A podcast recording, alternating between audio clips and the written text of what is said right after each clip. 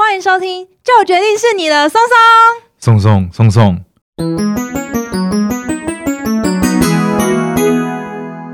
欢迎大家做会轻松聊自然，我是松松。旁边是我的训练师拉雅，耶！Yeah, 我讲训练师好怪哦，只是很菜鸟训练师。嗯，他是菜鸟训练师，我是资深宠物骨灰 骨，然后反客为主嘛。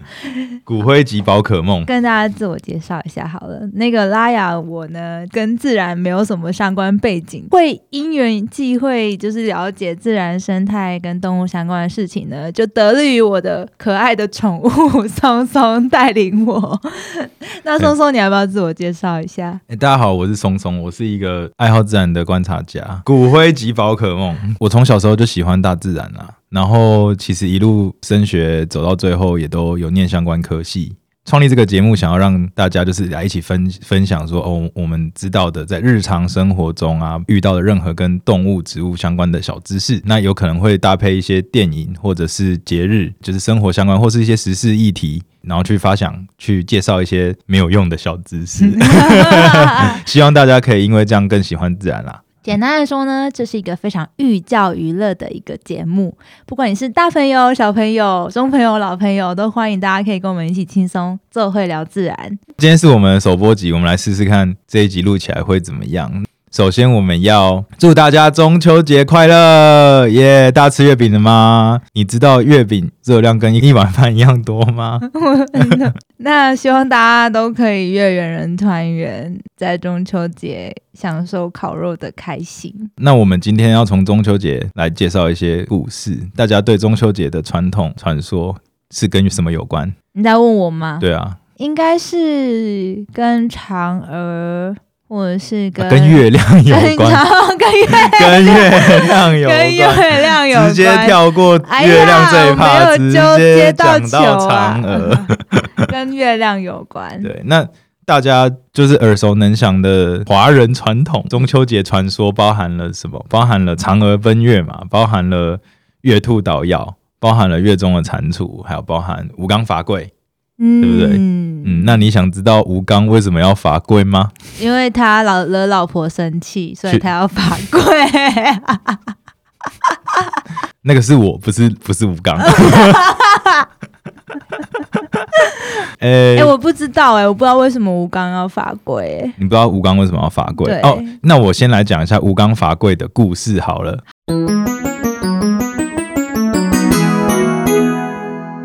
好，首先要先就是我们要理清一件事，他罚跪不是真的跪在地板上。对对对对对。对，吴 刚他是砍伐的伐，他是相传在月亮上一直砍一棵桂树的人。他的故事是这样子的，就是有好几个版本的传说。那不过大致上的传说故事就是说，吴刚呢，他是一个想要修仙的人哦，对，他想要学习仙法。歪歪小说的部分，嗯，没有，不是歪歪小说，他是认真想要学习。对，他是一个想要学习仙法的人，他有点像是一个魔法师的学徒。Okay. 对，中国版的魔法师的学徒。那他跟一个仙长拜师了之后呢，想要就是想要学习这些仙法嘛。那那仙长可能一开始看他根骨清奇啊，所以就决定要好好的教导他。但没想到吴刚拜师，他只说说而已，其实有点好吃懒做，然后也都不。啊不认真练习，然后所以仙长到最后就很生气，就把他丢到月亮上，变出一棵月桂树，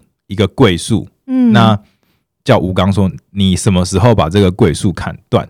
你就可以下来。那但是它是一棵很特别的桂树，它这个月桂树呢，它会一直生长出来。它砍断了断口，一下子就恢复。所以吴刚他就只好一辈子都在月亮上月亮上砍砍树，好可怜哦。所以吴刚是真有其人吗？应该只是传说了，没有这个人。其实这些我们刚刚讲的嫦娥奔月啊，后面会讲到嫦娥奔月，还有月兔跟月蝉，还有吴刚伐桂，这些都是古人对于。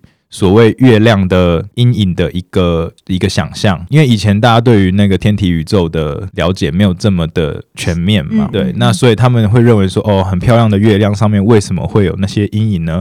我们现在当然知道是因为所谓月亮上面的凹凸不平嘛，那它有所谓有它有一些非常凹下去的地方，形成了月球表面的阴影。以前的人可能就不知道，想说为什么月亮上黑黑的，嗯、对，对对，所以就有一些哎，而且看起来像看起来很像，就是那些形状啊，像是兔子的形状啊，啊或者像是、啊、像是仙女的形状啊，或者像是一个人在砍树的形状。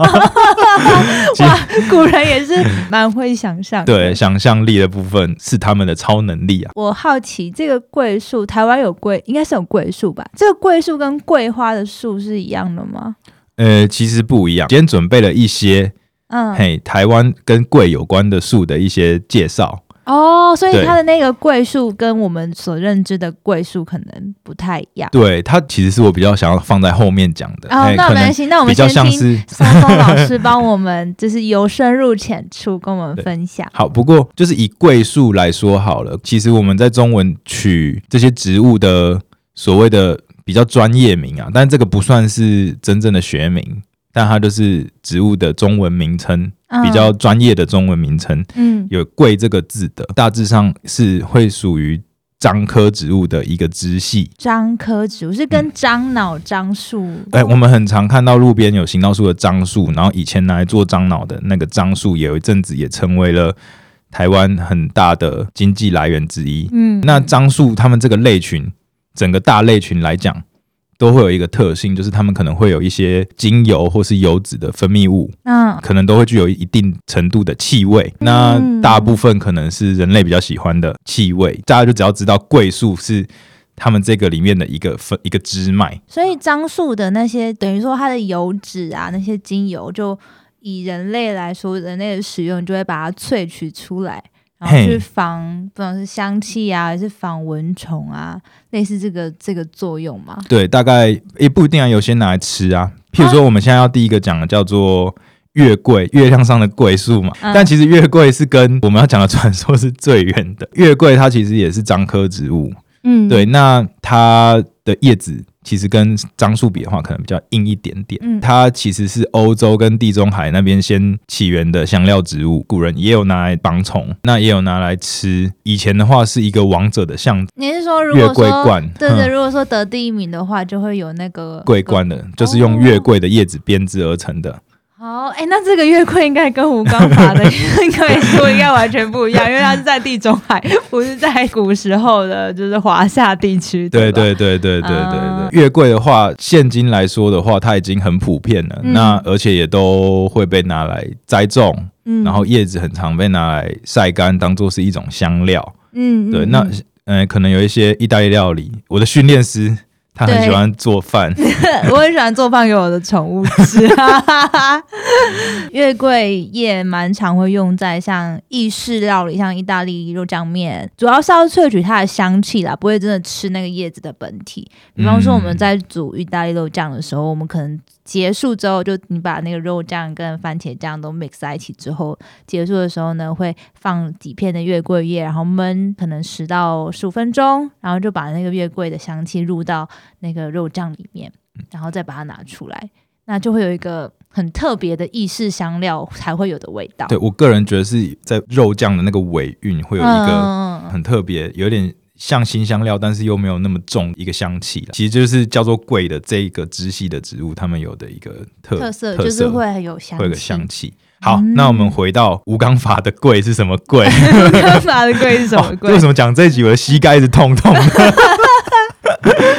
吴刚伐的桂哈，以中国来讲的话，其实可能还是肉桂哦，嗯，比较像是所谓的肉桂，是肉桂卷的那个肉桂吗？肉桂卷的那个肉桂呢，它的兄弟姐妹啦，哦、就是肉桂卷的肉桂是印度那边，好像是印度还是印尼那边先发现拿来做的香料植物。啊，它被普及的时候是因为大航海时代被英国人发现，所以中国的时候的肉桂。可能是相似，但是不是我们现今知道的那个肉桂，不是我们拿来商业或者是我们、哦、我们商业使用的、哦、的这个肉桂属的植物呢，它很特别，它有所谓的三出脉，就是大家去看它的叶脉啊，大家知道叶子嘛，一个叶子呢，它有很多纹路，嗯，然后看起来很像是叶子的血管，嗯，那个叫叶脉。呃，肉桂属的植物，它们都有所谓的三出脉。血管看起来像从基底连了三条线出来，一直到它的叶尖的部分。一片叶子上会有三条很粗的。对，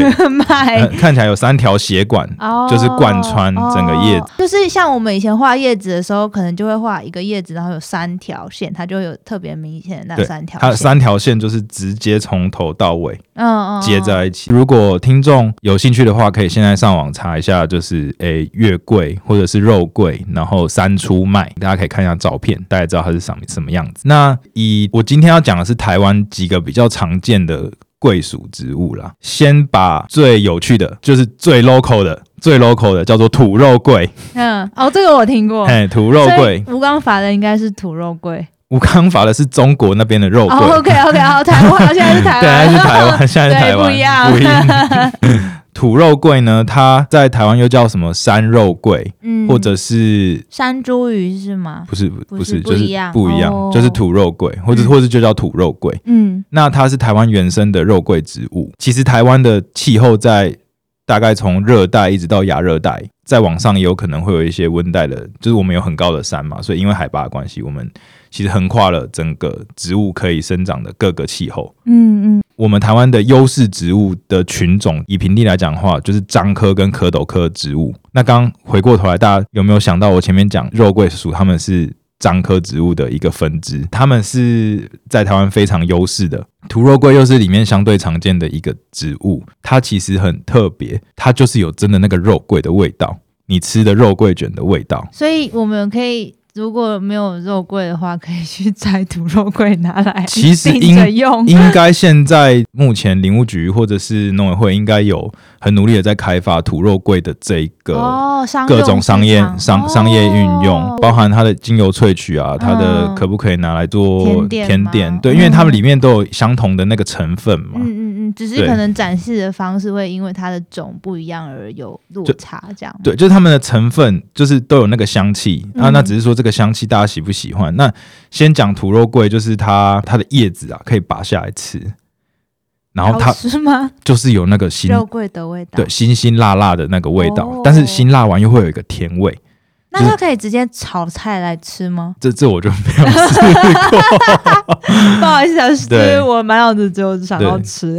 那土肉桂它其实是一个我们很常拿来做造林用的树种，就像我们台湾在做复旧造林的树种，嗯、那它也很常被拿来当做行道树，因为它、啊、它也蛮适合的。那我们自己觉得很有趣的是，你在不同的地方摘的土肉桂，它吃起来味道其实。也会有一点不一样，所以你就可能哎，有一颗特别好吃，有一颗比较不好吃，是因为那个土跟水吗？还是说就各种因素影响？嗯，可能就是个体差异啊，两棵树的个体差异。哦，会不会长在行道树旁边的就比较难吃？因为他们都是吃废气。这倒也不是不可能啊，我也不建议你把行把那个路边下来吃，可能里面就会有一些重金属之类的。哦，就是这个土肉桂呢，它有一个另外一个延伸的议题。呃，我刚刚不是讲很常被拿来当做行道树跟造林嘛？嗯、那它有一个非常相像的兄弟，叫做阴香，叫阴天的阴，很香的香。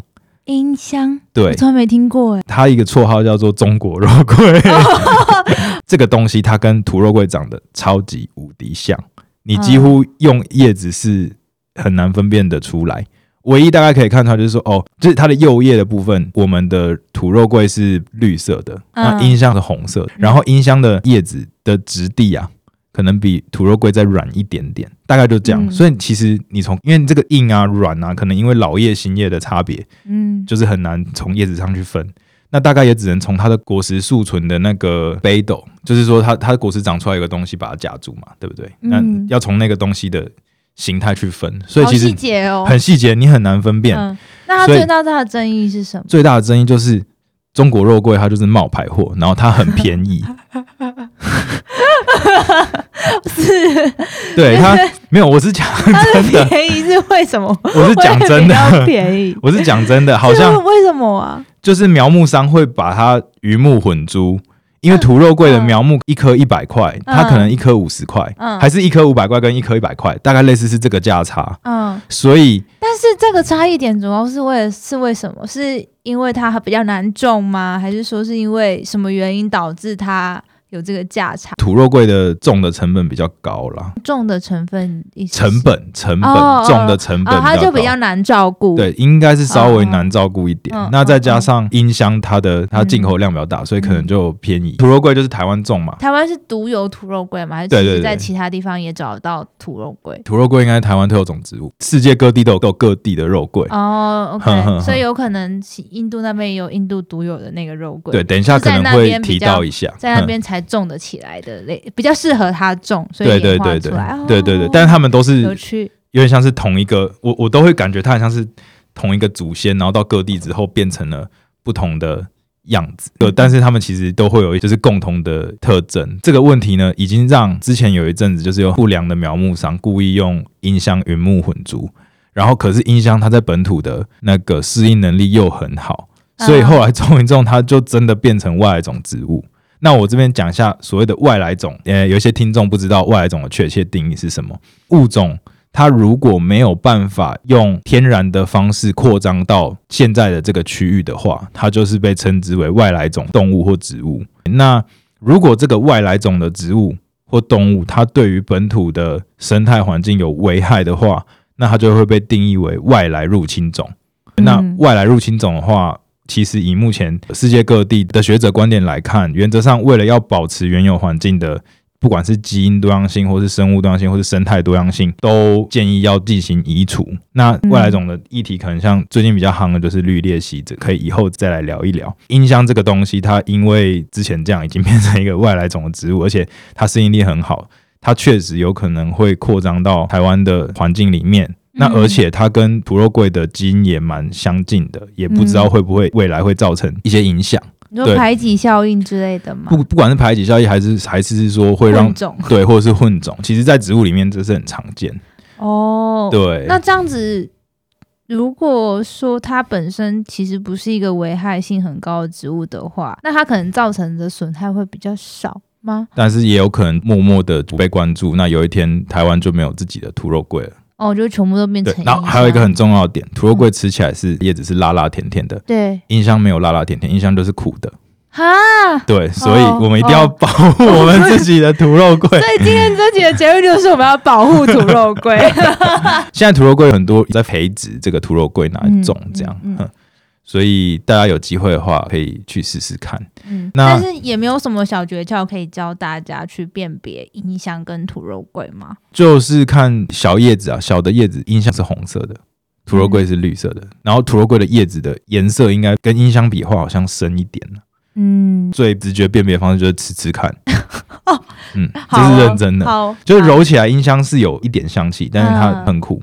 哦，对，它没有甜的味道。好，嗯、所以对于如果之后有想要种植土肉桂，或者是假设大家有想要拿土肉桂来做什么其他用途的话，强烈建议大家可以摘一片叶子来吃看看，你就可以知道你买到的是真的土肉桂呢，还是音箱。对，那我们最后再讲一个叫做席兰肉桂。嗯，对，这个席兰肉桂呢，它就是你吃的肉桂卷的肉桂哦，但是它的叶子。